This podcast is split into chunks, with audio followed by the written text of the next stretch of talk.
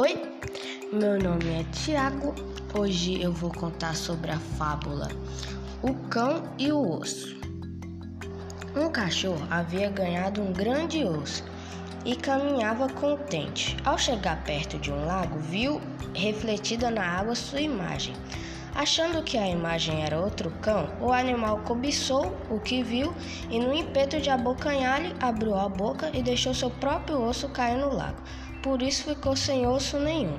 Moral da história: quem tudo quer acaba ficando sem nada. Espero que vocês tenham gostado da minha fábula. E é isso. Tchau.